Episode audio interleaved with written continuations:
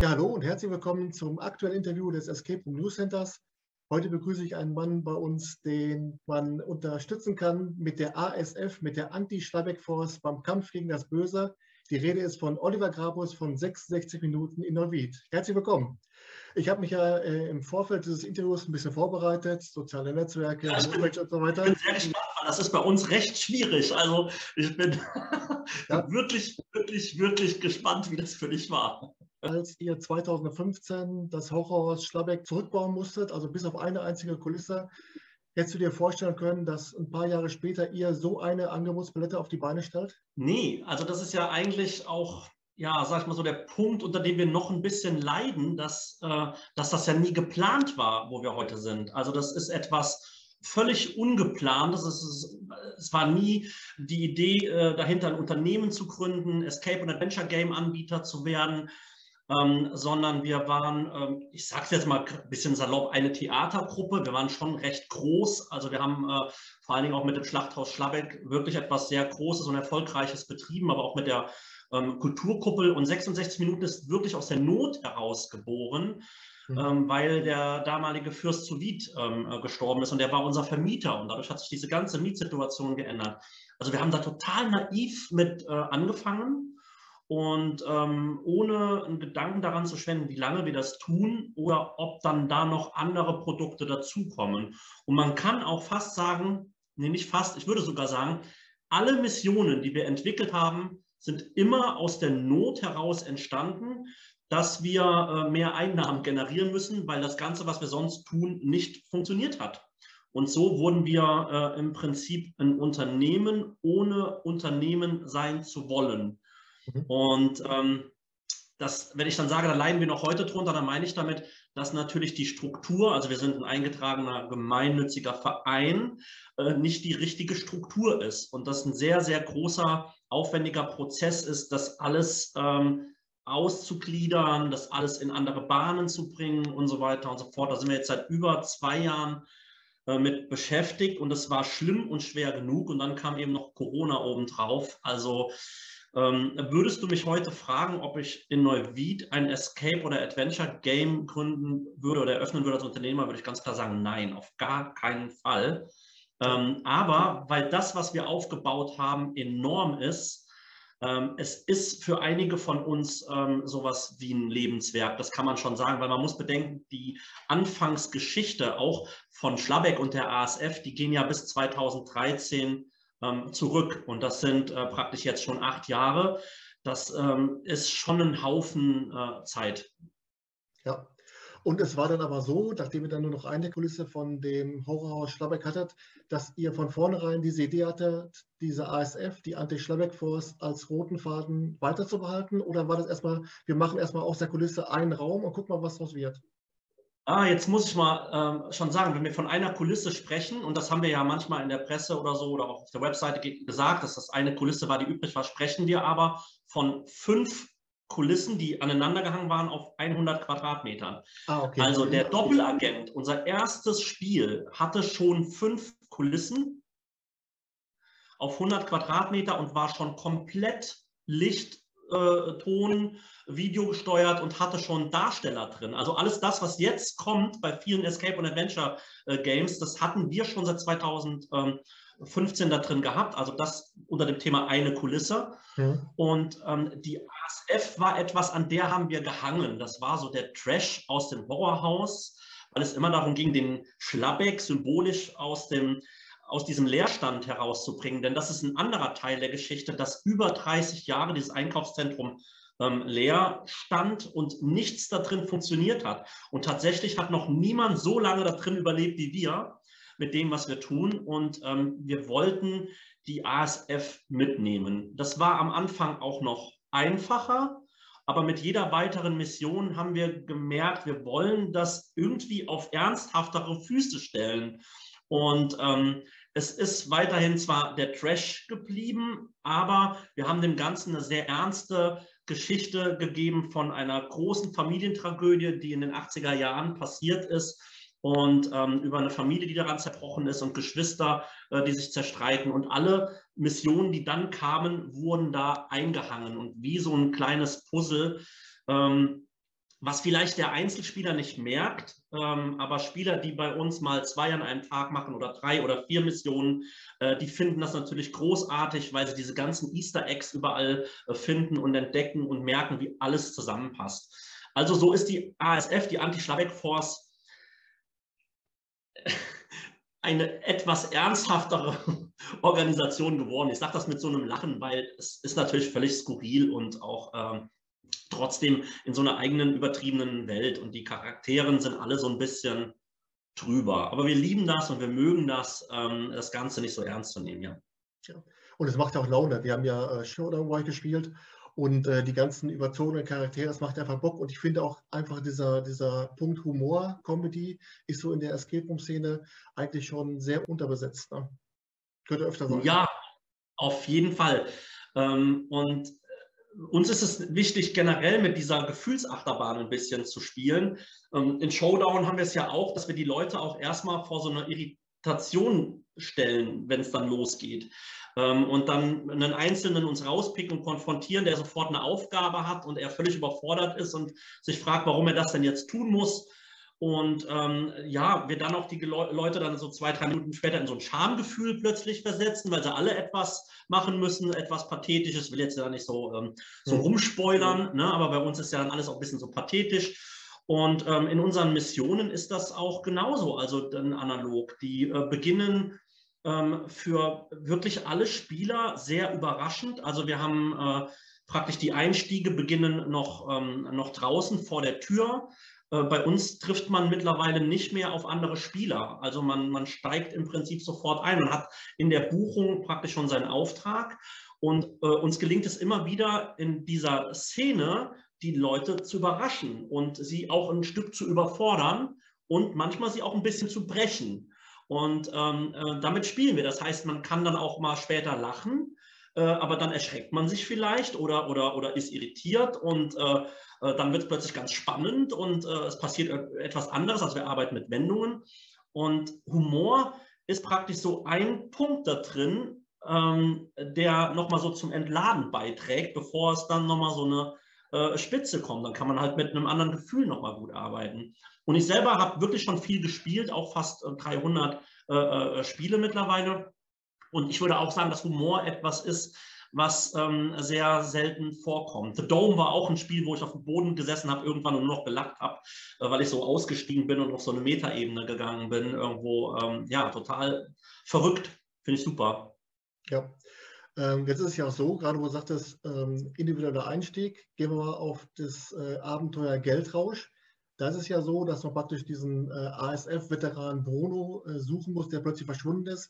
Und die Gruppe macht sich ja dann auf die Suche in seiner Bar, der, die, der Schlosskeller.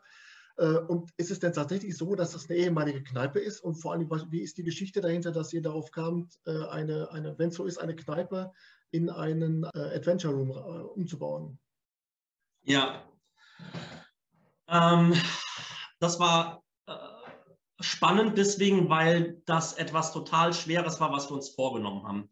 Die allermeisten Settings, und ich würde jetzt mal fast sagen, nach meiner Spielerfahrung 99 Prozent der Settings, sind oft Orte, an denen man nicht sein darf. Also man bricht irgendwo ein, man steigt irgendwo ein, ähm, man ist verbotenerweise da und hat einen gewissen Zeitdruck, etwas zu erledigen, zu finden, auszubrechen, was auch immer. Und wir hatten mit der Bar, wir wollten ein, ein, ein, eine, eine Hommage an die ASF. Und wir wollten ein Setting, das bei der ASF ist. Aber wir selbst sind bei der ASF. Aber es ist ja eigentlich erstmal totlangweilig, in seine eigene Bude einzusteigen. Und warum sollte man das tun? Und ähm, für uns war wichtig, dass es uns irgendwie gelingt, das trotzdem spannend zu machen. Und das ist uns glücklicherweise ähm, gelungen. Man sucht Bruno nicht in der Bar. Äh, es geht auch gar nicht so sehr darum, ähm, zu, such, äh, zu gucken, ähm, ob man Puno findet, sondern es geht darum, dass man weiß, dass die Bar einer seiner letzten Aufenthaltsorte war. Und ähm, er hat mit der Präsidentin noch telefoniert und hat ihr gesagt, dass er halt verbotenerweise in Schlabecks Wohnung alleine eingestiegen sei und etwas gefunden habe, was die ASF rehabilitiert und die Serienmorde von Schlabeck beweisen soll. Und dann ist das Gespräch abgerissen und man weiß eigentlich nicht, wo Bruno steckt und macht sich halt Sorgen. Aber so zeitgleich kommt auch ähm, eine, eine Lösegeldforderung rein. Also man weiß, okay, Bruno ist in Gefahr, man soll jetzt ein Lösegeld, deswegen heißt das Spiel auch Geldrausch. weil in der Bar sind auch äh, viele Geldreserven der ASF. Und die Bar war für mich ein Ort, ich musste immer an Soldaten denken, die im Ausland sind. Ich war selber auch vier Jahre Soldat und wenn man so dann im Mannschaftsheim oder im Unteroffizierheim oder im Offizierheim gesessen hat, so mit allen und hat ein Bier getrunken, dann war das immer so ein sehr beschützter Ort. Wenn man sich das vorstellt im Einsatz, dann, dann ist man, was weiß ich, in Afghanistan und trinkt ein Bier, ähm, dann wird man ja trotzdem gesichert und bewacht. Und für uns war die Überlegung auch, dass die Bar so ein Ort ist, wo die Agenten praktisch so sicher und geschützt äh, äh eben ihr Bier trinken können oder ihren Whisky bei uns auch. Und ähm, die Wände, äh, da hängt es voll mit äh, ähm, Dingen aus vergangenen Missionen. Also es gibt ganz viel zu entdecken, äh, was so in den letzten 30 Jahren alles passiert ist. Und das ist eben ganz spannend. Das heißt, dieser Ort ist besonders geschützt und nur zwei Personen haben aufgrund ihrer Biometrie Zugang zu dieser Bar. Und der eine ist nicht erreichbar, er ist im Ausland und der andere ist eben Bruno. Und jetzt passiert für die ASF was, was noch nie vorkam. Man muss in den eigenen Laden einsteigen und weiß gar nicht, wie man das macht. Das heißt, man muss die ganzen Sicherheitsvorkehrungen äh, überwinden. Und das haben wir auf eine sehr witzige Art und Weise gemacht, aber auch sehr spannend gemacht, sodass die Leute trotzdem irgendwie unter Strom stehen da drin, obwohl eigentlich gar keine Gefahr vorhanden ist. Eigentlich ist nur der Druck da, finde raus, wo der sein könnte oder vielleicht hat er das, was er gefunden hat, da unten versteckt oder so. Mhm. Und ähm, der, der Auftrag ist also gar nicht so groß und trotzdem funktioniert das ganz gut. Zur zweiten Frage, ob das äh, mal eine Bar war. Ja, das war mal eine Bar. Und wir haben diese Bar praktisch erweitert und mit einem Bühnenbildner ähm, ja auch äh, weiter ausgebaut und, und vergrößert. Also es gibt so Teilelemente, die, die äh, noch, noch alt sind, die haben wir genutzt. Das machen so 30 Prozent ungefähr äh, äh aus und die anderen 70 Prozent haben wir komplett selbst gebaut, äh, erweitert und mit unglaublich viel Technik und Elektronik äh, äh, versehen. Also da sind in Summe, glaube ich, zwischen 15 und 20 äh, äh, Raspberry Pis und Arduinos drin, was für 2017 schon recht viel war. Heute gibt es natürlich auch Spiele, äh, wo mehr drin ist, aber 2017 haben wir den Geldrausch ähm, eröffnet. Und so ist es eine total komplexe, gesteuerte, voll elektronische ähm, äh, Bar geworden. Und ähm, es gibt einen ganz tollen Sprecher, äh, den man auch aus, dem, äh, aus der Fernsehwerbung kennt und der auch in die ASF-Geschichte dann einführt. Also wenn die Bar so elektronisch hochgefahren wird, dann mhm. wird interaktiv mit, äh, mit Licht auf Fotos gezeigt und der Sprecher erklärt dazu, wie das entstanden ist und so weiter und so fort. Und das passiert halt bei jedem Hochfahren der Bar. Äh, also eine, die ASF hat praktisch eine Hommage an sich selbst da gemacht äh, und feiert sich halt äh, so ganz groß. Äh, jetzt, wo du gerade sagtest, äh, dieses, dieses äh, elektronische Aufrüsten, das kam aber auch nach und nach, denn ihr habt ja zwischen 2017 und 2018 also den Raum ja immer wieder weiter verbessert. Gibt es da eigentlich einen Punkt X, wo du sagst, jetzt ist der Punkt, wo ich sagen kann, mit gutem Gewissen, den Raum könnt ihr zum zweiten Mal spielen? Ja, beim Geldtausch ist das so tatsächlich. Also August 2018 18, also im Sommer 2018, es war so Juni, Juli, haben wir uns angefangen und haben den Raum überarbeitet, was wir übrigens mit allen unseren Missionen machen. Ich meine, unsere Missionen sind ja nicht eingekauft, keine Props davon sind irgendwie ähm, eingekauft, sondern wir entwickeln wirklich alles selbst. Das heißt, es sind auch immer Prototypen. Wir entwickeln die Story, wir entwickeln äh, die Kulisse, die Requisiten, die Technik, wir programmieren alles selber wir richten alles selber ein, die gesamte Mediengestaltung, Ton, Bild, Video, alles das wird von uns produziert äh, in eigenen Reihen. Und äh, man stellt natürlich dann fest, nach ein paar Wochen und Monaten, obwohl man auch vieles getestet hat, dass ähm, der Hauptakteur, und das sind die Spieler, eben was ganz anderes mitbringen und oft Dinge einfach machen, mit denen man nicht gerechnet hat, weil man natürlich auch immer so ein Stück betriebsblind ist. Also das ist für uns ein völlig normaler Prozess, dass wir immer wieder an unseren Missionen arbeiten. Der Geldrausch hatte im Sommer 2018 einen Punkt ähm, erreicht, wo ich ganz klar sagen würde, den kann man jetzt nochmal spielen. Es ist ein neuer Einstieg. Ähm, es ist, äh, hat ein ganz anderes Finale. Das Finale ist auch, auch groß und äh, die gesamte Dramaturgie hat sich auch nochmal ähm, weiterentwickelt. Und ähm, ja, also lohnt sich auf jeden Fall. Ja. Und man kann ja auch sagen, dass sich diese ganzen Umbauarbeiten auch gelohnt haben, denn in dieser Terpeka-Liste ist dann ja auch äh, Geldrausch mal in die zweite Runde gerutscht, 2020, und hat am Ende, mhm. glaube ich, äh, Platz 176, also eine sehr, weltweit sehr gute Platzierung erreicht. Ähm, ja. Wie stuft man das ein als, als Anbieter äh, und vor allen Dingen, wie wichtig sind dir solche Rankings? Ähm, so Rankings sind schon wichtig. Sie sind deswegen uns wichtig, weil wir selber gerne spielen und weil wir wissen, was es bedeutet, mit Leidenschaft da dran zu gehen und auf manchmal auch auf eine gewisse finanzielle Entlohnung zu verzichten. Ähm, wir hätten bei weitem viele Räume auch da lassen können, wo sie am Anfang waren und die nicht weiterentwickeln können und äh, hätten wahrscheinlich dadurch mehr in der Tasche haben können, wobei das bei uns ja als Verein eh äh, schwierig ist. Also uns sind solche Rankings wichtig, weil es das Einzige ist, ähm, warum wir das tun. Wir tun es, weil wir den Applaus haben wollen vom Publikum. Wir wollen die Freude und das Leuchten in den, äh, in den Spielern ihren Augen sehen. Das ist das, was wir erreichen wollen. Wir wollen selbst geile Spiele spielen und wir wollen geile Spiele machen. Und das ist das Einzige, woran wir es messen können, so ein bisschen. Uns geht gar nicht darum, besser zu sein als andere, sondern es geht uns darum, ähm, dass das, was wir leisten, gesehen wird. Und ähm, das sind unglaubliche Teamprozesse, die da stattfinden. Äh, Im Fall von Geldrausch waren wir sehr stolz, dass wir überhaupt nominiert wurden, weil wir müssen auch sagen, wir sind nicht Berlin, wir sind nicht Hamburg, ähm, und wir sind mit Neuwied am Arsch der Welt. Gestern haben die Betreiber alle äh, in einem Videomeeting gelacht, als ich davon gesprochen habe, dass die Leute, die bei mir gespielt haben, dann zum Arsch der Welt müssen, woanders hin, wegen dieser 100-Tage-Challenge. Natürlich ist Neuwied am Arsch der Welt. Das ist keine äh, Stadt, in der man unbedingt ist, wenn man da jetzt nicht so äh, dran vorbeikommt. Und das hat man bei Tepessa auch gesehen, dass, ähm, dass gar nicht so viele den Geldrausch gespielt haben, die die voten durften. Das heißt, hätten den mehr gespielt, hätte die Platzierung auch besser sein können. Aber es gibt einfach unglaublich viele Menschen, die ich kenne, die noch nie bei uns waren. Sehr viele Betreiber, die noch nie bei uns waren. Bei denen war ich überall schon. Also die, die ich äh, so im Hinterkopf habe. Ähm, jedem seine Sache, aber das meine ich. Und wenn man, wenn man natürlich in einer, in einer Stadt lebt, die schon touristisch, sag ich mal, sehr viele Spieler von ganz alleine bringt, ohne dass man dafür was tun muss, wie das nicht touristisch, dann hat man schon mal viel mehr Leute, die deren Spiel gespielt haben.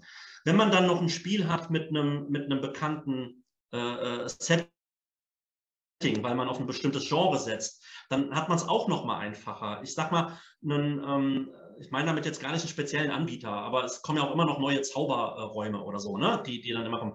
Die haben es einfach leichter, äh, logischerweise, weil jeder findet äh, Harry Potter toll und ähm, was ist Geldrausch, ja, in einer Bar einzusteigen? Das klingt halt erstmal total wenig äh, spannend. Von daher war die Platzierung 176 für uns ein Traum, ja, ein absolutes Traumergebnis, mit dem wir nicht gerechnet haben. Und es bedeutet dem Team unglaublich viel. Aber so der Gedanke, dass man einmal in diese Tepeka oder Tepessa-Liste äh, einrückt und dann ab da immer nach unten geht, ist aber eine Milchmädchenrechnung, weil es kann auch so sein, wenn jetzt plötzlich viele kommen, die Voting berechtigt sind und plötzlich dann doch bei euch spielen, dass es dann doch wieder nach oben geht. ja, aber das passiert nicht. Das ist, ich glaube schon, dass das dass, dass wir da tatsächlich ähm, einfach nicht in einem guten, guten Ort sind. Es guckt ja keiner, oh, ich spiele jetzt mal den Platz 176. Ich glaube, wenn wir jetzt Platz 5 wären, dann wäre es vielleicht was anderes. Ne? Dann denkt man, okay, äh, da fahren wir mal hin. Ne? Aber warum sollte man den Platz 176 spielen? Also davon können wir uns nichts kaufen. Das wird, das, äh, wird uns nichts gebracht haben äh, an, an, an neuen Spielern. Da bin ich ganz, ganz fest überzeugt von. Ähm, es ist für uns einfach eine Freude und eine Ehre, ähm, das geschafft zu haben. Und ähm, damit ist auch gut. Ja. Ähm, ich glaube, darum geht es uns einfach, Spiele zu spielen ähm, und zu kreieren, die ein vernünftiges Level haben und wo die Leute einfach Spaß haben und sagen, das war geil. Ne? Ja. War es denn so, dass viele, die dann online Showdown gespielt haben, jetzt wo dann der, der zweite Lockdown vorbei war, dass die sich dann auf den Weg gemacht haben zu sagen, komm, wenn die online so ein Brett hingelegt haben, dann gucken wir mal, was die in äh, Real Life dann auf die Füße stellen? Ja, das ist passiert. Und damit haben wir nicht gerechnet, dass das passiert. Es war tatsächlich so, dass viele Menschen Showdown gespielt haben, die noch nie bei uns waren. Und ähm, ja, die einfach, weil gerade ja man nur online spielen konnte, das gemacht haben. Aber es gibt ja sehr viele Escape- und Adventure Game-Spieler, die diese Online-Spiele nie angerührt haben und gesagt haben, nee, ich will, will ne, ich brauche das haptisch, ich will das erleben und so weiter und so fort, was ich absolut nachvollziehen kann, weil wir selber gar nicht so Fans waren von so einem Online-Spiel. Auch Showdown ist ja völlig aus der Not heraus ähm, gestanden, mhm. äh, entstanden. Aber wir hatten, wir hatten tatsächlich ähm, einige Spieler, die aufgrund von Showdown äh, zu uns gekommen sind und das äh, hat uns mega gefreut. Auch Anbieter aus der Schweiz, ähm, ähm zum Beispiel waren da, äh, die befreundet sind, auch mehrere Anbieter, die dann gekommen sind. Äh, ich meine, klar, jetzt jemand, der in den USA ähm, äh, von den USA ausgespielt hat oder Australien oder wir hatten noch ein Team aus Fukushima, die kommen nicht nach Neuwied. Ne? So. Aber ähm, die so in, einem erreichbaren, in einer erreichbaren Nähe waren, da gab es schon einige, ja. Äh, jetzt waren wir äh, eben noch bei Geldrausch und dem, der, dem Schlosskeller. Jetzt ist ja auch so, dass man mit Enter the Bar kann man ja den Schlosskeller praktisch sich errätseln als, als, als Partyhütte oder als Partykeller. Ja, das ist so. Ähm, das hat eine ähm, auch sehr anstrengende Geschichte eigentlich alles äh, gehabt. Ähm, also erstmal muss man sagen, wenn man Enter the Bar äh, spielt und bucht, kriegt man von Geldrausch nichts mit.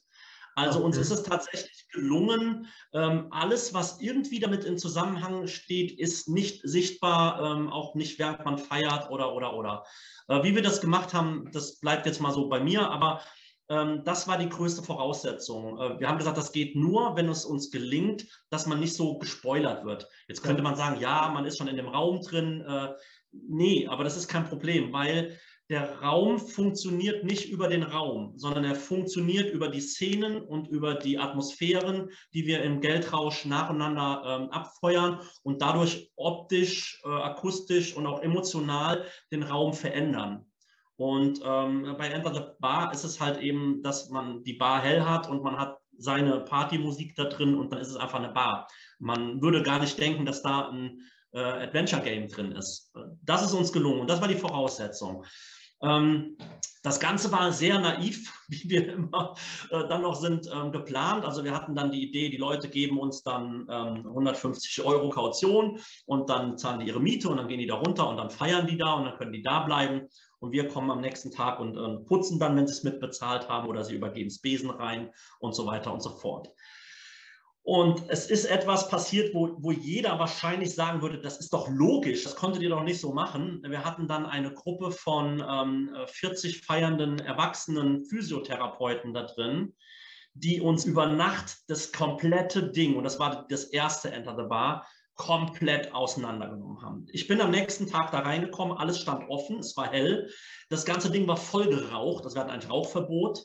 Äh, es war keiner mehr da. Es waren Flaschen zerschmissen, Gläser, die waren in den Urinalen, Zigaretten waren auf der Theke ausgedrückt. Ich habe geweint und ich war so sauer.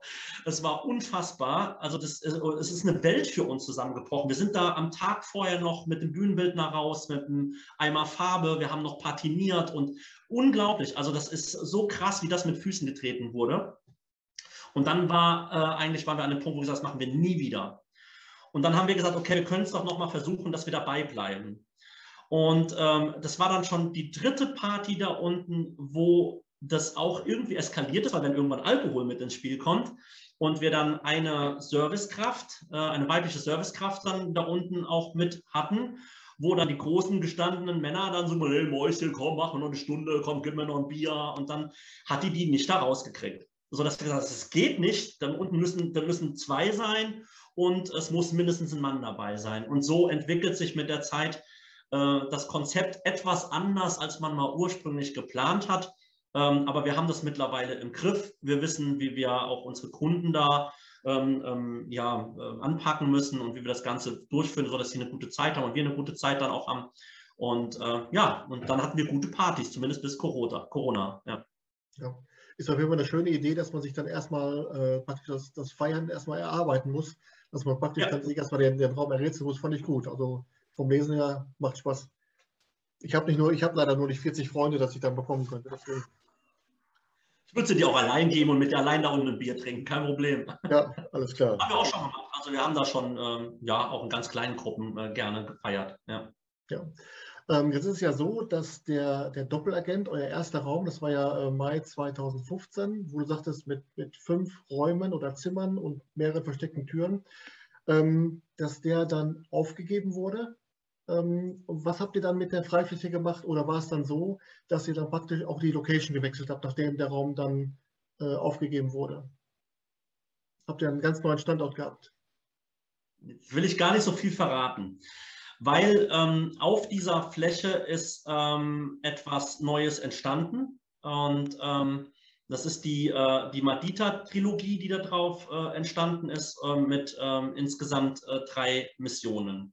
Und äh, wir haben praktisch das komplette Ding entkernt. Also eigentlich ist der Doppelagent gut gelaufen. Ähm, der Zeitpunkt, an dem wir den geschlossen haben, war dumm. Auch das muss man ganz klar sagen. Wir haben den äh, im August 2019 haben wir den ähm, zugemacht. Und das war da, wo eigentlich ja die Buchungen gerade hochgehen ähm, im Winter. Ähm, aber wir haben es gemacht, das war halt so. Und ähm, wir haben es auch anfangs bedauert, weil ähm, das eigentlich echt eine tolle Mission war, die ganz vielen Leuten Spaß gemacht hat. Aber die Fläche in der Art, wie wir sie benutzt haben, war eine absolute Verschwendung und wir waren eigentlich trotzdem unter unseren Möglichkeiten. Und das war das Entscheidende. Wir konnten das Spiel nicht so technisch erweitern, wie wir das wollten. Das heißt, es blieb nur diese eine Möglichkeit, alles komplett rauszureißen und zu entkernen. Und ähm, im Prinzip äh, haben wir dann was Großes geplant. Das wäre auch alles schon fertig, wenn Corona nicht gekommen wäre. Ja. Das heißt, es hat auch sehr viel hat geruht. Das Ding ist auch wieder voller Prototypen, ähm, hat ein äh, total abgefahrenes Storytelling auch äh, mit sehr vielen Metaebenen drin. Es ist wie immer trashig, skurril und, und, und, und, und witzig und ähm, äh, war viel Arbeit, ist noch viel Arbeit. Also wir haben auch heute einige Stunden äh, mit äh, fünf Leuten äh, daran gearbeitet. Äh, ich bin ein bisschen traurig, weil eigentlich hätte das Ding schon ein ganzes Jahr jetzt laufen sollen. Also ich spreche vom Amulett, unsere neuen Mission, die kommen soll. Ähm, da liegen wir halt null im, im, im Zeitplan. Ja, aber der Doppelagent, den haben wir nicht geschlossen, weil der nicht gut war. Im Gegenteil, es war, es war eine, eine harte Entscheidung. Wir hätten noch genug Fläche gehabt, das muss man auch sagen. Also wir hätten noch, äh, wir hätten noch Raum an anderen Stellen gehabt. Das war eine rein strategische äh, Entscheidung, das so zu machen, weil auch da hängen wieder Konzepte dran ähm, zum Feiern und, äh, und so weiter und so fort. Und äh, ich hatte eine Vision die war klar und wir wollten diesen Weg dann gehen. Ich habe alle überzeugt, da mitzugehen und dann haben wir einfach angefangen und haben alles auseinandergerissen, ja. Ja, und es wäre da keine Möglichkeit gewesen, den Doppelagenten, jetzt mal Laien abgesprochen, in einen effektiveren Raum reinzusetzen, dass er dann äh, raummäßig nicht so viel Platz wegnimmt, wenn er schon so gut ist? Oder? Nein, nein. Also man muss sich das ein bisschen vorstellen, wenn man, ich glaube, wenn man zum Beispiel Chris Lattner wieder auf Go West anspricht, dann, äh, dann ist immer, geht er immer so gerne in Verdrängungsmodus. Das ist jetzt nicht so sein Lieblingsspiel. Äh, ich finde das großartig, ja. Also für einen Außenstehenden ist Go West ein mega, mega tolles Spiel und äh, für, für, für Chris Lattner ist es das älteste Spiel, was sie haben, was ja logischerweise auch technisch und atmosphärisch unter den Möglichkeiten von The Room ist. Und so war es mit dem Doppelagent. Ich würde den Doppelagent heute so nicht mehr bauen und den so machen und so weiter und so fort. Er war, ähm, das war schon dann manchmal so als, ja, ein bisschen Fremdschämen war dann auch dabei, weil man dachte so, nee, so darf ein Spiel nicht aussehen. Und äh, wir haben uns damit nicht mehr wohlgefühlt äh, mit dem Doppelagent und, und das ist der Punkt. Wir hätten den noch fünf Jahre spielen können. Die Leute hat, das ist ja das, das, das Krasse, ist, dieses Gefälle an Qualität äh, äh, in Deutschland ist ja so enorm. Von McDonalds bis zum Vier-Sterne-Menü äh, ist ja alles möglich. Und das Schlimme ist ja, es kostet aber das Gleiche. Es ist völlig egal, zu welchem Anbieter ich gehe. Ich bezahle immer meine 20 bis 30 Euro pro Person äh, ungefähr, vielleicht auch mal 35 Euro pro Person. Aber ähm, ich habe dann aber einen Qualitätsunterschied fürs gleiche Geld. Und äh, wir haben uns da trotzdem mit dem Doppelagent einfach nicht wohlgefühlt. Und ich glaube, das war einfach so ein emotionales Ding, wo wir gesagt haben, müssen das Baby jetzt loslassen. Ja, und wo du gerade schon vom Amulett gesprochen hast, fällt es ja auf, dass ihr eigentlich bisher dieses Horrorgenre so ein bisschen stiefmütterlich äh, behandelt habt. Man hätte ja meinen können, so als Nachfolgeinstitution vom Schlachterhaus, vom Horrorhaus Schlabeck, dass da richtig was kommt. War das eine bewusste Entscheidung, um sich davon abzusetzen oder wie kam es dazu? Ja, also es war 100% eine bewusste Entscheidung. Ähm, das hatte mehrere Gründe und es ist ganz spannend, dass ja jetzt so äh, in den Escape and Adventure Rooms das Horror überall reinkommt, das Thema, und wir waren immer komplett draußen, weil wir vom Horror kommen. Also wir sind so völlig in die andere Richtung immer gegangen.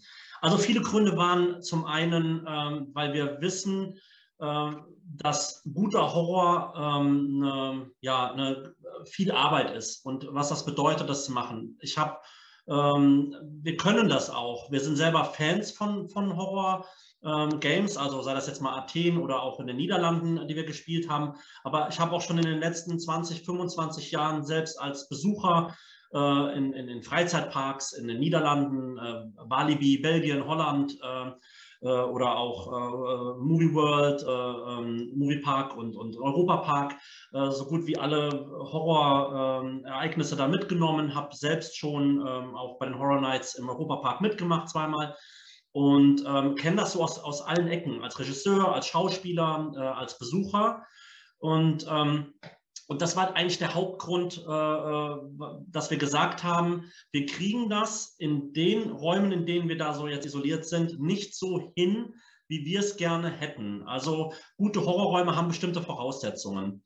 Jetzt muss man auch sagen, eigentlich ist Deutschland ähm, ja noch, noch ein bisschen hinten an. Also eigentlich müsste man es so gar nicht so hoch aufhängen, weil ähm, viele gar nicht diese diesen Anspruch ähm, noch nicht haben. Aber die, die Szene von Horrorfans in Deutschland, die würde man mit einem Horror, der kein wirklicher Horror ist, wird man die enttäuschen. Die sind einfach mehr gewohnt, weil die auch in ganz Europa ähm, unterwegs sind. Also das war ein Grund, dass wir wussten, dass wir ähm, in der Location, in der wir gerade drin sind, die Qualität ähm, von der Location her, vom Setting her so nicht herstellen können. Und ein zweiter Grund war, ähm, dass man auch für Horror eigentlich gutes Personal braucht. Die Horrorspiele in Deutschland, ich sage das jetzt mal ganz plump, ähm, das sind ja keine äh, ausgebildeten professionellen Schauspieler. Die wissen alle nicht, wie man Spannung aufbaut und so weiter und so fort, die ich gespielt habe. Also es gibt vielleicht ja auch noch Sachen, die ich noch nicht gespielt habe, ähm, aber die ich gespielt habe in Deutschland, da sind es oft die Spielleiter oder Game Master, die einen Jumpscare haben oder äh, in einem Raum auftauchen und so weiter und so fort. Und das hat für mich nichts mit Horror zu tun und geht gegen die Idee von unserem Anspruch. Und das war ein Grund äh, auch, dass wir gesagt haben, ähm, das machen wir nicht. Äh, und der letzte Grund ist der, dass wir es ja drei Jahre gemacht haben. Wir waren auch ein bisschen müde von diesem enormen Aufwand. Ein, ein stundenlanges Schminken und äh, äh, Nebel schlucken und in dieser lauten Atmosphäre und dann, ne, so wenn du das Ganze so mit, mit Musik und Nebeln und im Dunkeln und so weiter und so fort, da, also wir haben es so oft gemacht, äh, da wirst du irgendwann, wirst du da auch müde von und, und, und, und wirst auch kirre. Es war auch kalt. Man muss sich vorstellen, also wir haben das dann auch über ja, fünf Stunden äh, äh da manchmal in dem Setting ähm, gestanden mit so vielen Leuten. Natürlich hat das auch sehr viel Spaß gemacht. Ähm, warum wir das jetzt mit dem Amulett aber dann doch machen, ist, weil wir auch was Neues versuchen. Also das ist, äh, es ist nicht dieses, dieses klassische Horror-Ding, was man erwarten wird. Ähm, ich weiß auch noch nicht, wie es am Ende wird, aber es kann auch sein, dass es also so eine Horrorkomödie wird. Ja, du hast auch eben gesagt, also Humor ist ja auch was, was selten vorkommt. Das kann ich mir gut vorstellen. Also, dass es so eine Mischung wird aus Anspannung, Erschrecken und Lachen und wieder Anspannen, Erschrecken und Lachen ich, ich weiß es noch nicht, weil ich werde werd natürlich niemals in diese Situation äh, des Erstspielers reinkommen, äh, wie sich das anfühlt, dann unser Amulett äh, final am Ende zu spielen. Aber das Setting selbst ähm, ist im Prinzip äh, ja kein, kein gutes ähm, Setting für ein, für ein Horror-Game, äh, in dem Sinne, wie man sich das wahrscheinlich vorstellt. Also es war eine bewusste Entscheidung. Und kannst du uns schon so ein bisschen erzählen von der, von der Story und vor allem, was ja auch viel interessieren wird, wann geht es eigentlich los? Denn ich habe letztens noch bei Facebook äh, gelesen, da hat jemand noch einen Horrorraum gesucht äh, zu, zu Halloween und da sagst du, wenn du Glück hast, kannst du bei uns das Amulett spielen.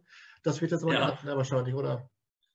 Ja, das gibt keinen mehr. Also wir wollen ja auch keinen Schnellschuss machen. Also wir haben es wieder ein bisschen zurückgestellt das Schlimme ist auch, ähm, wir kriegen auch jedes Mal eine neue Idee. Wir sind so einen Schritt weiter dann und uns ist was gelungen und dann setzen wir noch einen drauf und dann dauert es dann da tatsächlich noch mal zwei Tage länger. Ähm, ja, also Halloween habe ich auch ein Jahr genannt. also, ich glaube nicht. Ja, wird es äh, nichts mehr. Ja, was wird uns erwarten? Es wird, ähm, also ich habe ja schon gesagt, dass bei uns alle Missionen miteinander zu tun haben. Und äh, Madita ist in den 80er Jahren ja von ihrem Bruder Franz Josef Schlabeck ähm, umgebracht worden wahrscheinlich. Also die Leiche ist nie gefunden worden. Und ähm, aber davon ist ganz klar auszugehen. Man konnte Franz Josef Schlabeck aber auch nie belasten. Und alle glaubten eigentlich, dass es dann Anton gewesen sein könnte. Anton war es nicht, dem konnte man aber auch nichts nachhängen. Ähm, und so ist diese Spannung da in der, in der Familie da. Ähm, was, man, was, das, was wir nicht wissen, ist, dass unser Bösewicht Franz Josef Schlabeck eigentlich äh, das Ganze natürlich bereut. Äh, es bringt ja keiner erstmal gerne seine Schwester um und darunter auch leidet. Äh, auch das ist etwas, was wir von unserem Bösewicht nicht kennen. Äh, es ist so ein bisschen wie Lord Voldemort, der aus dem Kinderheim äh, ja eigentlich ursprünglich mal gekommen äh, ist als Tom Riddle. Und so ist es mit äh, Franz Josef Schlabeck auch. Ihn plagen seit Jahren Albträume und er hat ähm, sehr viel in seiner Wohnung äh, unternommen, um sich äh, vor dem Poltergeist Madita ähm, auch zu schützen und zu sichern. Und das ist ihm auch mehr oder weniger gelungen. Aber er findet irgendwann heraus, dass das Amulett, ähm, das Madita gehörte. Und äh, wer unsere Bilder auch ein bisschen kennt, der weiß, dass die drei Gründer das Amulett in den Händen so halten und darauf halt geschworen haben in den 80er Jahren, dass dieses Amulett über einen ganz besonderen Weg zu Madita gekommen ist. Mhm. Das erfahren übrigens die Kinder im Moment als einzige in der Mission Maditas Geheimnis. Und Schlabeck hat das herausgefunden und hat sich dieses Amulett, äh, das in den Händen der ASF ist, äh, stehlen lassen durch einen Verräter bei der ASF und hat dieses Amulett jetzt. Ähm, das ist die Ausgangssituation äh, der Mission, ähm, äh, das Amulett, dass man eigentlich das Amulett da wieder rausholen muss. Weil Schlabeck glaubte, wenn er das Amulett hat, dass er damit den Geist von Madita so ein bisschen befrieden kann. Mhm. Aber sie rastet halt völlig aus. Das heißt, wir haben äh, eine, eine, eine Situation von einem sehr aggressiven ähm, Poltergeist, Madita, ähm, die halt jedem, der diesem Amulett zu nahe kommt, halt ähm, ja, einiges in den Weg stellt. Und äh, man muss Madita erstmal überzeugen, dass man zu den Guten gehört. Und äh, ja, das ist die Mission. Holt das Amulett heraus. Ja, hört sich auf jeden Fall schon mal gut an. Wobei ich mir bei, den, bei der Durchsicht eurer ähm, Abenteuer mal mir auch die Frage gestellt habe, wäre es auch reizvoll, dass ihr mal ein Abenteuer macht, wo man die andere Seite als Spieler und Spielerin also dass man auch einmal gegen die ASF äh, das ist so witzig, das ist so witzig, weil ich es gerade im Kopf hatte. Ähm, war überlegen, sage ich das jetzt schon oder sage ich es nicht? Ähm, tatsächlich diskutieren wir das gerade, ob man für Schlabeck arbeitet. Äh, ja. In dem äh, Fall des Amulett, ja. Ähm, wir, wir werden auf jeden Fall sehr stark in die Tiefe und in die Kindheit auch von Schlabeck äh, äh, reingehen. Also es gibt Dreharbeiten mit, äh, mit einer Kinderversion, äh, die sind dann so sieben, acht Jahre alt, äh, die dann in den 70ern ähm, eben stattfindet äh, von, von, von Schlabeck und seinen Geschwistern. Und äh, Mitgefühl und ähm, ist praktisch auch ein, eins der Gefühle, das man im Amulett erleben soll. Ja. Ah, okay. Das ist eine gute Idee. Nicht, was er von mir ist, sondern allgemein gut. Ja, sie ist auch übrigens gar nicht von mir, sondern sie ist von einer meiner Mitarbeiterinnen äh, gewesen, die ähm, plötzlich, als wir so Konzeptions-, äh, so ja, kreatives Brainstorming hatten und so weiter und so fort, ähm, die das aufgeworfen hat. Und ich fand das sofort sehr charmant. Ich hatte die Idee auch schon immer, aber nicht für die Mission. Also das hatte da für mich keinen Platz, sondern in einer für eine ganz andere äh, Mission hatte ich mir das mal überlegt, aber ich fand das ganz charmant. Wir werden das testen, da sind wir, sind wir gerade noch nicht, ähm, weil es hat keinen Einfluss auf, ähm, ähm, auf den Gameflow, sage ich mal so, sondern natürlich hat es was ähm, ja, atmosphärisches, ob ich für Person A, also für den äh, Protagonist oder für den Antagonist, sage ich mal, äh, in die Mission ziehe. Das hat sowas Emotionales eher. Ne? Ähm, ja. Genau. Also wir werden sehen, wo es äh, hingeht. Ich bin selbst sehr gespannt. Ja. Auf jeden Fall, was einem auffällt, was unheimlich Laune macht, sind so diese Wortspiele bei euch. Also zum Beispiel diese Hochsicherheitskneipe oder auch äh, Leichen, Leichen, Leichenschauschmaus. Ich habe mir da wirklich vorgenommen, dass ich während des Interviews auch nicht immer ständig nur grinse. Das ist auch dann, da steckt ja auch wirklich viel Fantasie hinter. Ist das so, dass das dann auch dann so im Team erarbeitet, so ein Brainstorming? Weil ich weiß, wenn man das auf Kommando machen will, lustig sein, das geht ja meist in die Hose, ne? Ja, das fing schon mit dem Namen Schlappeck an. Also das entsteht auf dem Bierdeckel bei viel zu viel Bier dann irgendwo, dass man auf so einen Namen wie Schlappeck kommt. Das kommt dann so über Schlappern und Blut und was weiß ich, ne? Hatte man das irgendwie und Schlachter und so.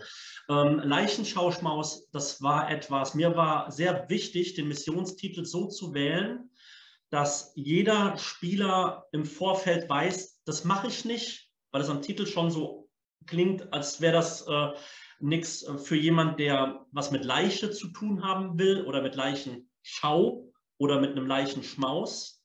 Und ähm, ich wollte keine Leute ähm, in eine Mission schicken, die dann nachher vor einem Sarg stehen und ähm, die das dann einfach trifft. Weil ich finde auch, bei sowas hat man einfach auch eine Verantwortung. Ne? Wenn ich einen Saw-Raum habe, ist das auch ganz klar. Jemand, der keinen Horror mag, der, der spielt den nicht. Und so war das für mich dann im Titel auch. Und das Skurrile äh, soll natürlich auch drin sein, dass man auch merkt, es ist nicht so ernst gemeint. Wenn ich den Raum jetzt Leichenschau nenne, dann klingt das viel ernster. Ne? Oder wenn ich sage Leichenschmaus, auch dann ist es schon wieder so, wo man denkt, das, das klingt so ernsthaft. Aber wenn ich das so ein bisschen kaputt mache und sage Leichenschauschmaus, dann denkt man, hm, was meinen die das jetzt ernst? Ja, ist das jetzt Grusel oder ist es lustig? Ist es skurril? Ist es makaber? Und genau das ist es. Es ist skurril makaber. Also, und so kommt man dann auf die Namen. Übrigens, ich glaube, 80 Prozent unserer Spieler äh, sagen Goldrausch äh, statt Geldrausch.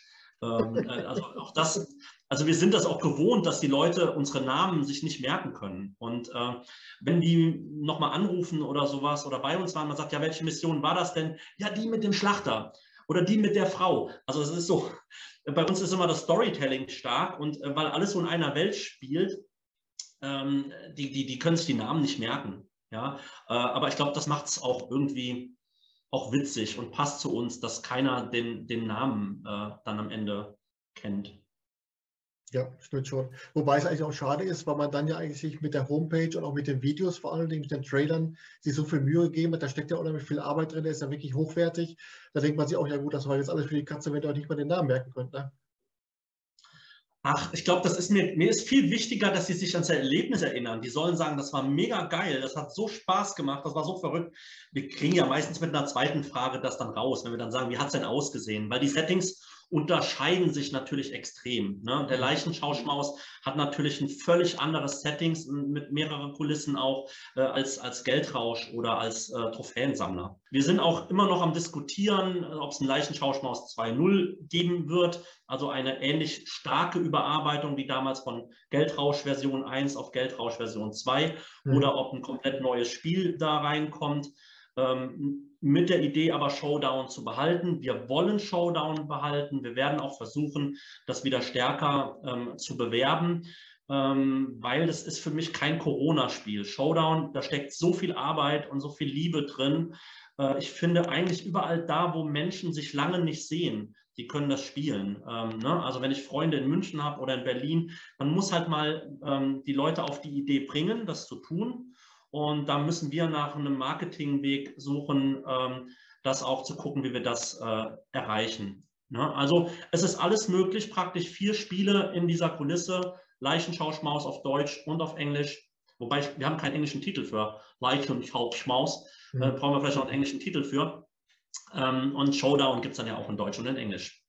Ja, äh, wo du gerade Marketing angesprochen hast, was ich unheimlich gut fand. Ähm, ich bin ja eher so ein Fan, der sagt, äh, guckt nicht, dass ihr eure Ausgaben minimiert, sondern dass ihr eure Einnahmen maximiert. Und dieses Produktplacement, so mit äh, Sparkasse Neuwied und äh, Stadtwerke Neuwied bei Showdown, das war schon pfiffig gemacht. Könntest du dir das denn bei den, bei den Räumen vor Ort auch vorstellen oder würde das dann praktisch den Bogen überspannen? Nö, das haben wir tatsächlich auch. Also wir haben äh, wir haben einen, Partner von uns auch sehr subtil äh, im, äh, im, im, Kontext der Story äh, so mit reingeworben, äh, gewebt, dass es sich nicht als Werbung anfühlt.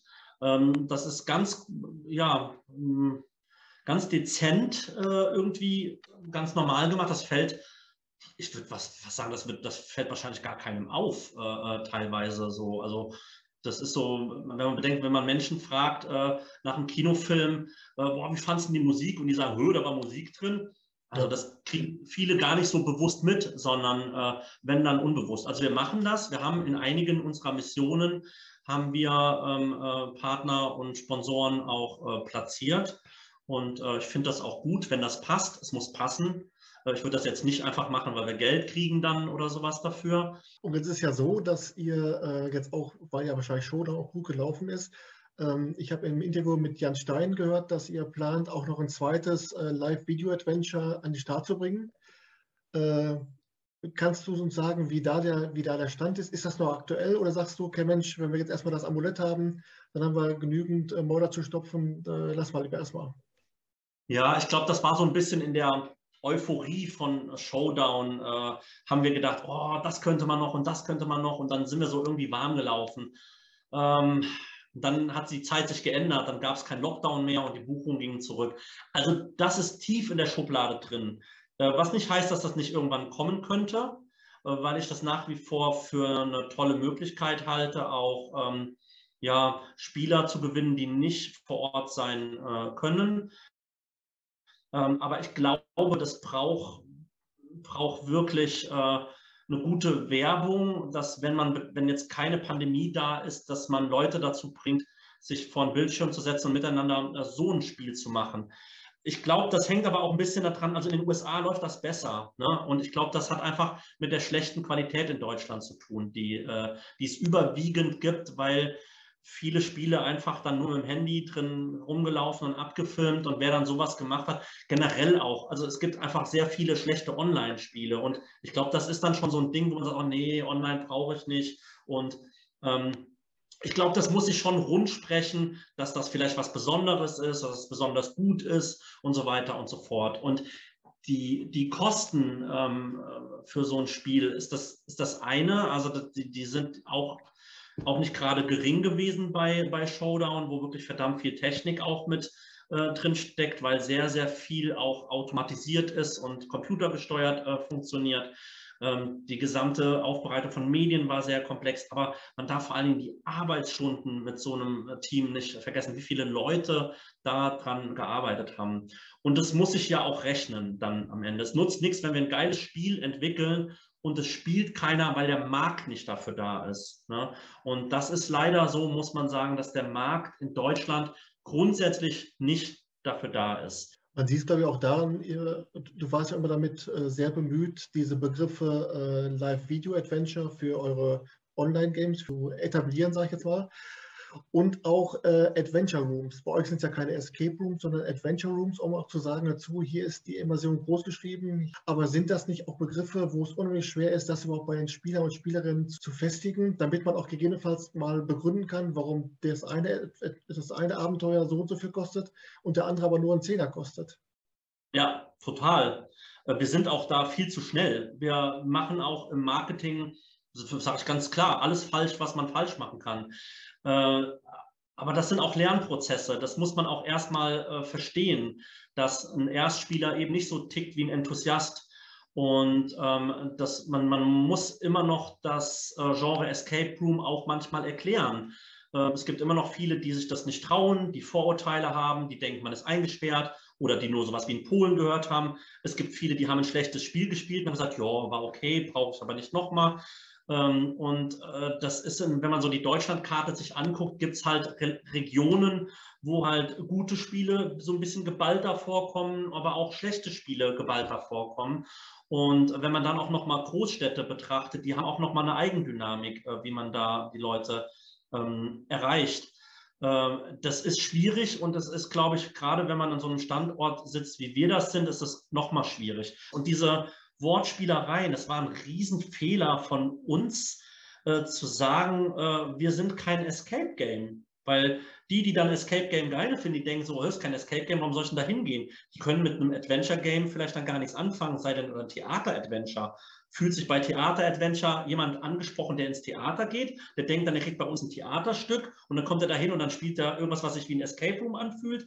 Also das ist ein Riesenproblem aber von Anfang an war auch ein Fehler im Konzept der Escape Rooms. Also äh, etwas auf eine Zeit zu begrenzen und einen theoretisch rauszuschmeißen, wenn er es nicht geschafft hat, ist das Dümmste, was man eigentlich machen kann. Äh, es ist ein völliger, ein völliger Fehler im, im, im gesamten Game Design. Äh, und dann auch noch mit einem Bildschirm eine Nachricht rein, äh, über einen Bildschirm eine Nachricht reinzuschreiben. Ich meine, wir haben genauso angefangen, äh, weil wir es gar nicht anders kannten und weil wir auch ein bisschen gebraucht haben, unseren Weg so da drin zu finden. Ähm, aber wir waren ja auch noch nie, bei uns waren wir noch nie eingesperrt, also man musste auch nie escapen.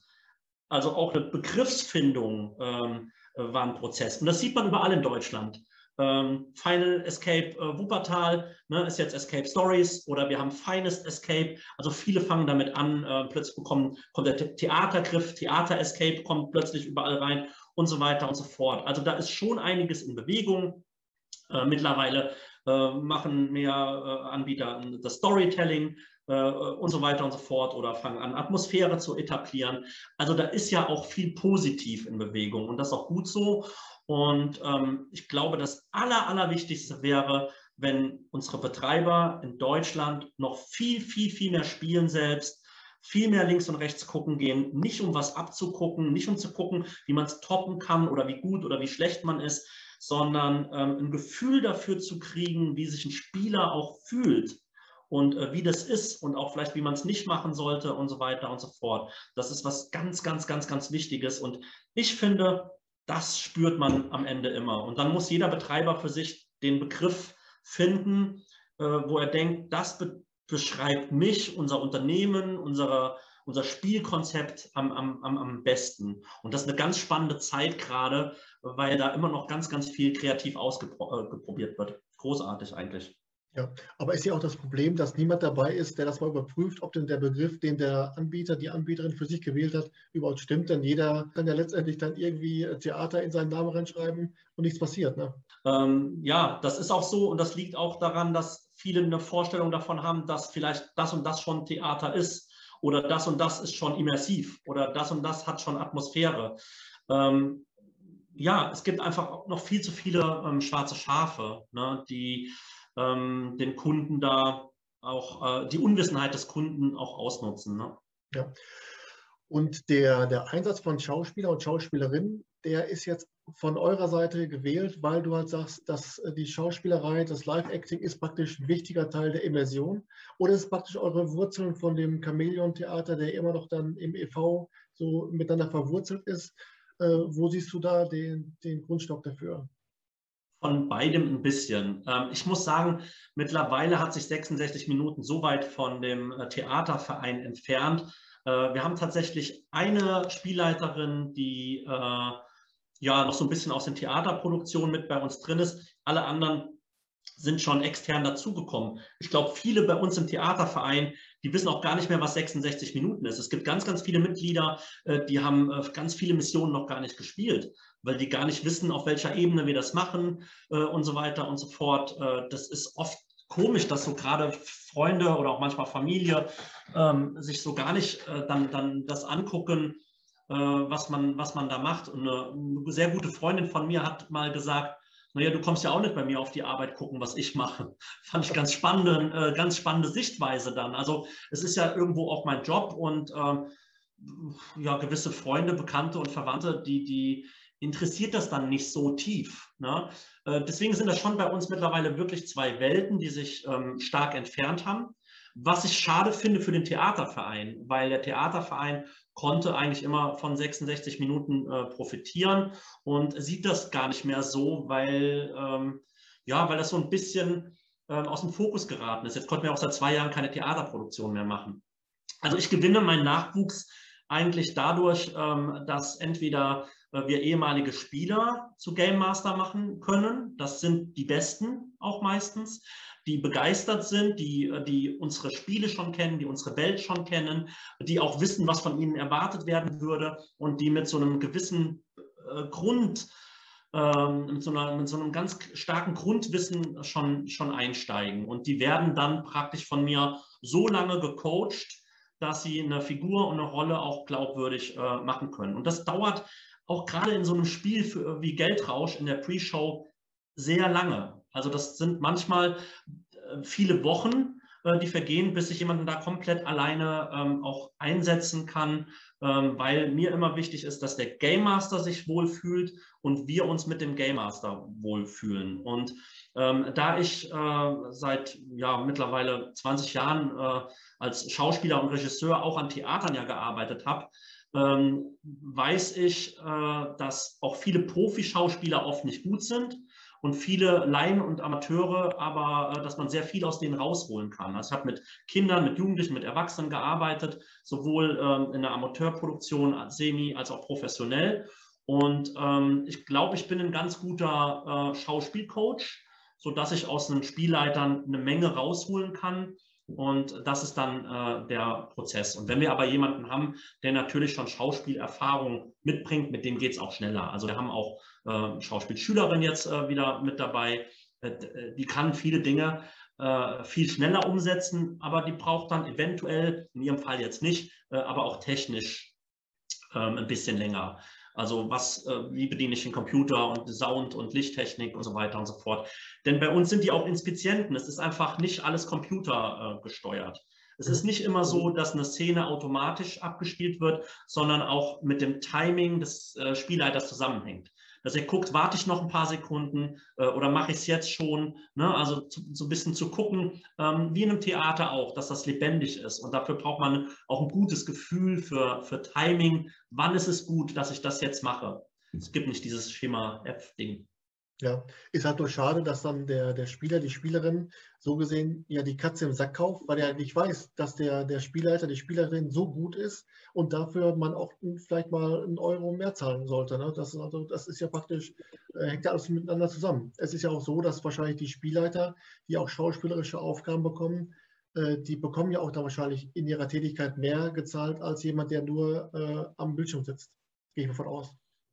Ja, also wir äh, zahlen schon fair. Wir haben auch vor allen Dingen, äh, zahlen wir so ein bisschen leistungsorientiert auch drauf. Also die, die viele Spiele machen, bekommen mehr. Die, die schon länger dabei sind, bekommen mehr. Die, die viele Sp Spiele können, äh, kriegen auch mehr. Also man, man kann auch da sich äh, äh, im Prinzip, sage ich mal, so ein bisschen auch hocharbeiten ähm, äh, bei uns. Aber äh, das ist gar nicht der wesentliche Punkt. Wir haben wenig Diskussion mit Kunden äh, wegen des Preises. Ich glaube, dass denen, denen das zu teuer ist, dass die das einfach nicht buchen. Und das ist auch in Ordnung. Ich glaube, es ist ähm, eher ein anderer Punkt. Äh, es ist nicht das Schauspiel. Ähm, ich gebe dir recht, das sollte man wertschätzen auch am, am, am Betrag. Aber der Punkt ist der, wir diskutieren ja in Deutschland schon unter Betreibern, ob es eine 1 zu 1 Betreuung gibt. Also ein Spielleiter je Team. Ja. Und jeder Betreiber, der das nicht macht, und wir haben Betreiber in Deutschland, wo ein Spielleiter sieben Teams gleichzeitig betreut. Ich kenne die fünf oder drei Spiele gleichzeitig betreut. Und so ein Betreiber kann sich natürlich mehr Geld in die Tasche stecken. Es gibt Spiele, die laufen völlig ohne Spielleiter, auch vollautomatisch ab. Äh, das ist aus meiner Sicht alles Krütze. Ähm, und man merkt es auch als Spieler, da bin ich mir auch ziemlich sicher. Äh, aber das, finde ich, ist etwas, was wir eher äh, an die Besucher verkaufen müssen. Wir müssen dem Besucher und dem Spieler klar machen, ein Escape und Adventure Room ist etwas absolut Exklusives. Das bedeutet, in der Zeit, wo du so etwas spielst, kann dieses Erlebnis kein anderer gerade machen. Mhm. Und es gibt kein Freizeiterlebnis, wo du einen Mitarbeiter für 90 Minuten circa für dich alleine hast. In jedem Kino sitzen 400 Leute und dann hast du drei Kinos und draußen nur ein Mann, der Popcorn verkauft, die Kasse macht und die drei Kinos anwirft. Und dementsprechend müsste eigentlich eine Kinokarte 5 Cent kosten. Ja, und ich glaube, das ist das, was man, und ich glaube, das ist das, was wir den Spielern klar machen müssen. Ihr bekommt etwas ganz Exklusives. Ihr seid alleine da in einem Setting. Es ist kein Mensch dabei. Das ist so wie wenn man eine komplette Kneipe oder ein Lokal komplett für sich alleine hat und hat eben nicht irgendwelche krölenden anderen Leuten noch da drin. In der Kletterhalle, auf der Kartbahn, völlig egal, welches Freizeiterlebnis du nimmst, du bist immer mit fremden Leuten dabei. Und in einem Escape oder einem Adventure Room eben nicht. Zumindest nicht in dem Modell, wie wir es in Deutschland machen. Äh, ich weiß nicht, ob man, ich kenne keinen Anbieter, der auffüllt. Ne? Also der sagt, es können auch Fremde miteinander spielen. Das ist in den USA, ist das ja sehr häufig verbreitet.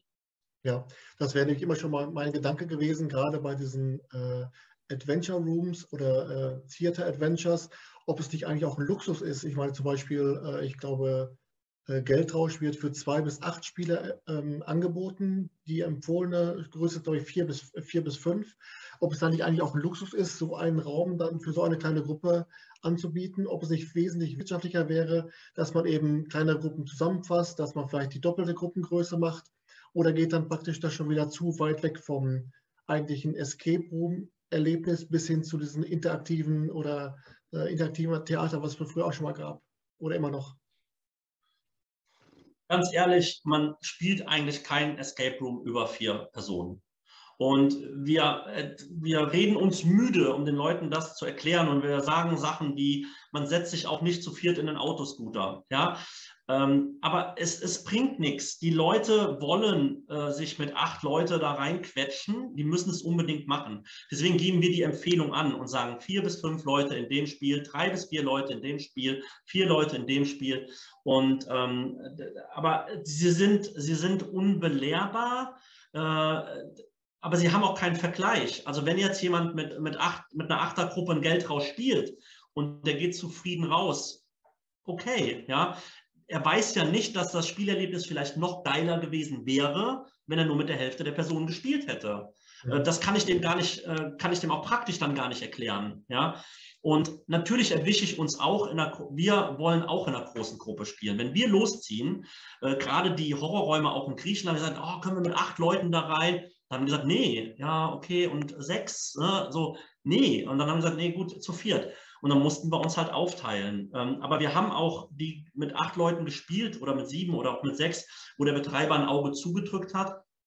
Für mich ist das auch in Ordnung. Ich nehme mich dann da auch gerne zurück, gucke meiner Gruppe zu und, und, und check so ein bisschen ab, wie ist die Atmosphäre und so weiter und so fort, weil ich dann so im Betreibermodus vielleicht mir das auch dann alles angucke.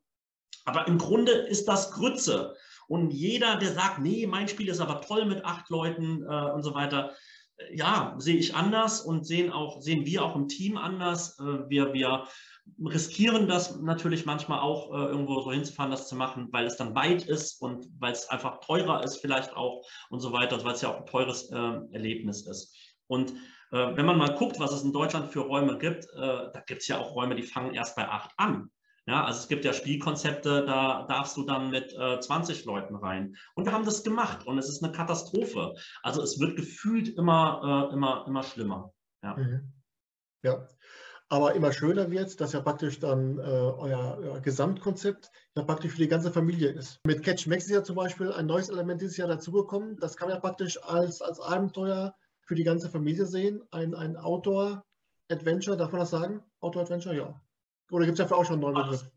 Das, das ist okay. Wir wissen auch manchmal noch nicht so recht, was es ist, weil es natürlich auch wieder trashig, skurril und unerwartet äh, äh, äh geworden ist. Es ist keine, keine, keine Kopfnuss, es ist nichts, äh, es ist so von der, von der Rätselebene wirklich sehr einfach gehalten. Es ist sehr liebevoll, liebenswert, es ist eine schöne Tour, ähm, die interaktiv ist. Sie ist also auch unsere Outdoor-Mission. Catchmax ist praktisch von einem ähm, ähm, Spielleiter begleitet, sage ich jetzt mal vorsichtig, der läuft nicht nebendran her, aber er ist immer wieder eingebunden in einer Rolle und äh, über verschiedene Wege auch mit dem Team praktisch immer am Interagieren, macht auch in dieser Zeit kein anderes Spiel, also auch äh, 1 zu 1 Betreuung ähm, bei Catchmax. Und man erfährt unter anderem auch die Geschichte der Stadt. Und weil es nicht so schwer ist, hat es den Vorteil und den Charme, dass es etwas für jeden ist und gleichzeitig haben wir gemerkt, dass wir natürlich die Rätselfreunde ein bisschen enttäuscht haben, weil die gedacht haben, sie müssen sich jetzt da irgendwo ähm, ja, viel mehr anstrengen. Und äh, das müssen wir auch ein bisschen besser kommunizieren, dass es einfach eine seichte, schöne äh, Tour ist, die Spaß macht und dass man mal nicht so angestrengt da rangehen muss. Ähm, genau. Und deswegen was für die ganze Familie. Und mit Matitas Geheimnis ist das auch so. Also wir haben ja, wir waren, würde ich jetzt schon sagen, vor zwei Jahren äh, einer der ersten, die einen reinen Kinderraum entwickelt haben. Also nicht ihren Raum auch für Kinder spielbar machen, das haben wir auch vorher schon gemacht, ähm, und den dann vereinfacht haben, sondern der Raum, Matitas Geheimnis, ist komplett für Kinder entwickelt. Äh, dazu haben wir ein komplettes Hörspiel von 45 Minuten ähm, äh, aufgenommen. Das ähm, daraus sind etwa zwölf Minuten, äh, die in, in Matitas Geheimnis drin sind, in so verschiedenen Episoden.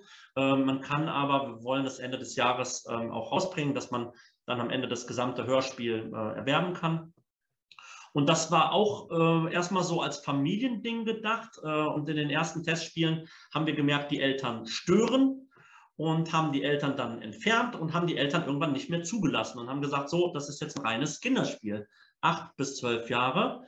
Und das funktionierte sehr gut. Und dann wurden die Eltern ganz traurig und gesagt, wir wollen das aber auch. Die Kinder erzählen nichts, weil wir sagen den Kindern immer danach, ihr dürft aber nichts erzählen. Und das machen die auch überwiegend. Und ähm, dann haben wir getestet, ob das für Pärchen möglich ist, weil es ist kein Spiel für eine erwachsene Gruppe. Sobald ein dritter Erwachsener dabei ist, wir haben es getestet, kriegt das eine, eine Dynamik, die wir nicht wollen. Und so mhm. lassen wir nur Pärchen zu oder sehr kleine Familien, also die Eltern mit ihren zwei bis drei Kindern. Die sollten dann aber auch nicht wirklich über äh, zwölf sein. Und ähm, das sind zwei schöne Touren, Catchmax und äh, Madidas Geheimnis, die sehr familiär sind und ganz, ganz, ganz, ganz toll bei Jung und Alt ankommen. Aber Madidas Geheimnis ist aber ein Raum, ne? Ein Raum. Ja, ja, ja, genau. Ist ein, wirklich ein Indoor-Adventure-Game. Äh, ja, und, mit und, und, und macht man das, um auch zum Beispiel so wie, wie Kindergeburtstage auch mal mit, mit anzubieten oder auch vielleicht so den, den Trick 17, dass die Eltern sagen, ja gut, das machen wir jetzt in der Zeit, ach komm, das spielen wir halt dann den Geldrausch zum Beispiel. Also ist es auch so, dass dann äh, Madidas Geheimnis so als, als Kinderspielecke so ein bisschen, äh, da können die Eltern machen ihren Raum und die Kinder machen auch einen tollen Raum für sich. Ja, das haben wir auch schon gehabt. Äh, wir haben aber auch die Eltern, die einfach froh sind, die Kinder mal los zu sein und dann in die Stadt einen Kaffee trinken gehen oder Einkäufe erledigen gehen. Ähm, ja, das sind natürlich, wenn, wenn Mütter jetzt, sag ich mal, ihre Kinder äh, abliefern für einen Kindergeburtstag, dann ist die Mutter ja auch oft alleine dann kommen die oft eher hinterher auf die Idee, dass sie ja mit allen Müttern ähm, vielleicht in, in, ein anderes Spiel hätten ähm, äh, spielen können. Wir hatten gerade heute noch ähm, einer Familie das auch angeboten, das so zu machen, aber das, das wollten die nicht. Ich finde, das war ein Fehler. Äh, die kommen jetzt zu siebt und quetschen sich zu siebt in den Geldrausch rein. Ähm, wir haben ihnen angeboten, macht doch hier, schickt die drei immer die das Geheimnis, die hatten das richtige Alter dafür, spielt ihr vier den Geldrausch. Ähm, wir beraten da auch, wir raten auch Leuten manchmal von einem Spiel ab und sagen, nee, nehmt ein anderes. Uns ist es am Ende wichtig, dass sie sich wohlfühlen. Ähm, auf die Idee kommen leider noch nicht so viele. Ähm, äh, es ist eher so ein schnell die Kinder abliefern und, äh, und fertig. Bei uns können die Kinder auch feiern. Ja, also wir haben auch die Möglichkeit äh, von Agentenpartys. wir haben da verschiedene Angebote und das wird auch gut angenommen und auch sehr dankbar angenommen. Ja. ja. Äh, was ich auch dann gerade bei, der, bei dem Studium eurer Homepage und der sozialen Netzwerke gesehen habe, ist so dieser Einfallsreichtum von Aktionen, die abseits der Räume laufen. Zum Beispiel unheimlich sensationell fand ich diese Corona Paper Challenge, ähm, um halt auch dann in dieser Zeit im Gespräch zu bleiben, Leute zu animieren, macht was, tut was. Dann auch dieses äh, Inside 66 oder Inside 66, diese Backstage-Tour oder mhm. diesen Adventskalender zum Beispiel, mal was ganz anderes, was ihr letztes Jahr angeboten habt. Das sind also Dinge, da merkt man einfach auch, dass ihr über den Tellerrand hinausschaut. Ähm, ist euch das auch wichtig, dass ihr sagt, wir sind eben nicht nur ein einfacher Adventure Room Anbieter, sondern wir sind mehr, wir sind auch ein äh, Unterhaltungsunternehmen, das, das noch viel mehr drauf hat? Ähm, ja, den Begriff Unterhaltungsunternehmen, darum geht es gar nicht so sehr. Wir finden das immer so schlimm, dass wir die Kunden verlieren, wenn sie alles gespielt haben. Also man, man, man, die kommen zu uns und dann sind die völlig begeistert und sagen, oh, was habt ihr denn noch? Und dann sagt man, ja, das könnt ihr noch machen und das könnt ihr noch machen. Und äh, je größer die Begeisterung ist, desto schneller machen sie dann auch das zweite und das dritte und man freut sich so mit denen und die Euphorie wird immer größer und sie gehören zu der Welt und sind äh, Agent der Anti-Schlabeck-Force geworden und dann ist vorbei. Und dann warten die vielleicht anderthalb, zwei, äh, zweieinhalb Jahre, bis ein neues ähm, Adventure kommt ähm, ich finde das sehr schade. Es geht gar nicht so sehr darum, denen irgendwie wieder Geld äh, aus der Tasche zu, äh, zu läppern, ähm, sondern es geht so um den, um den Kontakt und sind auch die, die, die Gespräche hinten dran unglaublich wichtig. Ähm, ganz viele sagen uns das immer. Äh, bei anderen Betreibern wird man direkt wieder rausgekehrt und rausgeschmissen, wenn man danach fertig ist. Bei euch ist das so nett. Ne? Und wir, unsere Game Master wollen sich auch äh, äh danach unterhalten. Wir hatten jetzt am Samstag äh, hat mir das noch ein Spielleiter gesagt, dass er es doof fand, dass er nicht so viel Zeit hatte äh, für ein Team, weil sein erstes Team dann irgendwie zu spät kam. Dadurch war ein bisschen Verzug und die anderen waren so früh und er musste einen Spielwechsel machen und dann hatte er zehn Minuten nur gehabt, um mit dem Team zu sprechen. Ähm, das ist bei anderen Anbietern sind zehn Minuten äh, neun Minuten mehr äh, als sonst. Ne? Und für uns sind zehn Minuten oft sehr kurz, äh, weil wir gerade das eben lieben und ein Feedback haben wollen und uns freuen, äh, wenn es einfach geil gelaufen ist und wenn es Spaß gemacht hat. Und dadurch kommen so Aktionen. Und äh, das andere ist, dass die Tiefe, in der wir arbeiten, weil wir alles selbst entwickeln, äh, dass wir auch eigentlich immer so ein Bedürfnis haben, die Geschichte dahinter zu erzählen. Und ähm, wir hätten eigentlich viel mehr Content. Wir können den gar nicht abliefern und wir wissen auch oft gar nicht, ist der überhaupt interessant, ne? so Backstage-Sachen, weil das auch ähm, äh, unglaublich viel Arbeit eigentlich macht, äh, seien das jetzt Fotos oder Videos und um das irgendwie den Leuten noch zu zeigen. Wir haben genug im Prinzip mit uns selbst zu tun, mit dem Amulett gerade oder auch mit den Problemen, die Corona mit sich gebracht hatte. Und wir haben auch sehr viel strukturell geändert. Wir sind ja auch Ausbildungsbetrieb. Äh, also was macht ja auch äh, äh, Arbeit. Ne? Also wir haben zwei Auszubildende. Wir haben eine äh, äh, schon äh, erfolgreich ausgebildet, drei Jahre, und die in der Corona-Zeit abgeschlossen hat. Und alles das sind ja auch so Zusatzverantwortlichkeiten, die man, die man über den Escape and Adventure Room hinaus dann auch noch hat. Ähm, ja.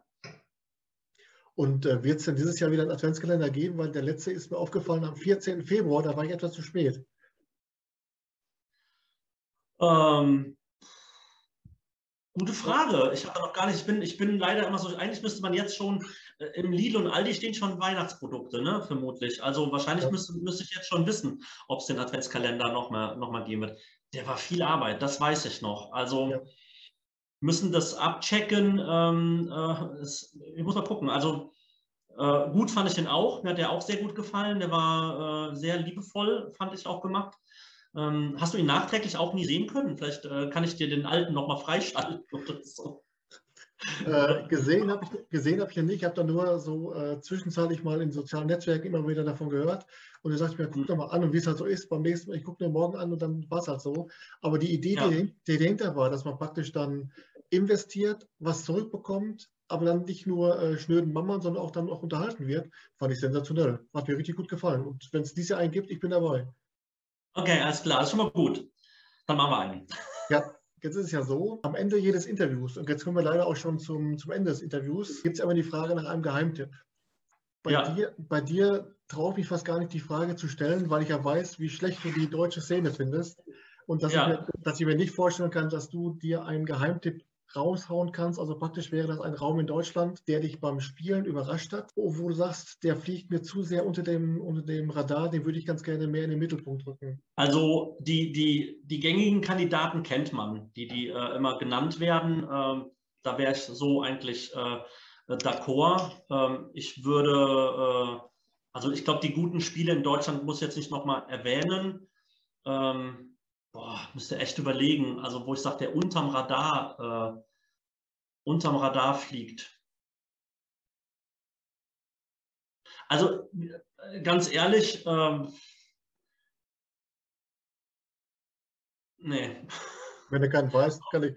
Aber wer noch nicht bei uns war, soll zu uns kommen, weil ich glaube tatsächlich, dass wir äh, äh, für viele unterm Radar äh, sind. Das hat mir Chris Lattner auch gesagt, auch seine Frau Stella haben gesagt, das ist krass, ihr verkauft das nach draußen nicht, was ihr hier habt. Und das hat mich sehr stark wachgerüttelt und, ähm, und habe dann verstanden, und habe auch, auch gesehen, dass viele Betreiber ja noch nie bei uns waren. Es gibt auch ganz viele, die waren bei uns, aber es gibt auch viele Betreiber, die noch nie bei uns waren. Und daran habe ich mich dann irgendwo das mal zusammengebracht. Ich glaube manchmal, äh, dass bei in manchen Kreisen wir unterm Radar sind. Ähm, ich glaube, das liegt aber auch an dem Standort Neuwied. Ich glaube, das liegt aber auch daran, dass wir vielleicht so laut kritisieren und viele Betreiber sich auch aufs Füßchen gedreht, äh, getreten fühlen. Aber wir sind halt auch Spieler, wir sind halt eben nicht nur Betreiber und ähm, wir bezahlen ja auch äh, meistens äh, genauso wie der andere Spieler auch. Manchmal werden wir auch eingeladen. Ähm, das kommt natürlich auch vor. Und ähm, finde, dann hat man auch ein Recht als Spieler, auch wenn man auch Betreiber ist, das zu kritisieren. Ähm, ich habe letzte Woche den Flynn gespielt, ähm, den, diesen Einraum, äh, den ja, der auch von The Room mit überarbeitet wurde in Heilbronn. Den hat Chris ja auch erwähnt als einen Raum, der unterm Radar ist. Ähm, ja, also ich denke, dass das vor allen Dingen ein Anbieter ist, der sehr motiviert ist und äh, sehr, sehr, sehr einfache Räume noch hat aus der ersten Generation und an diesem Portfolio an Räumen, die er hat, da sticht alleine bei ihm schon äh, der Flynn auf jeden Fall raus. Okay, das war schon mal ein guter Tipp. Und damit kann ich sagen, wir schließen es ab für heute. War ja gefühlte Viertelstunde. 66 Minuten, ne, sind wir drüber. 99 Minuten. Ja, ja vielen Dank. Hat, hat, eigentlich schon jemand mal die, äh, die Frage gestellt, warum gerade 66 Minuten und warum, nicht, äh, warum das bei euch nicht über 60 Minuten läuft?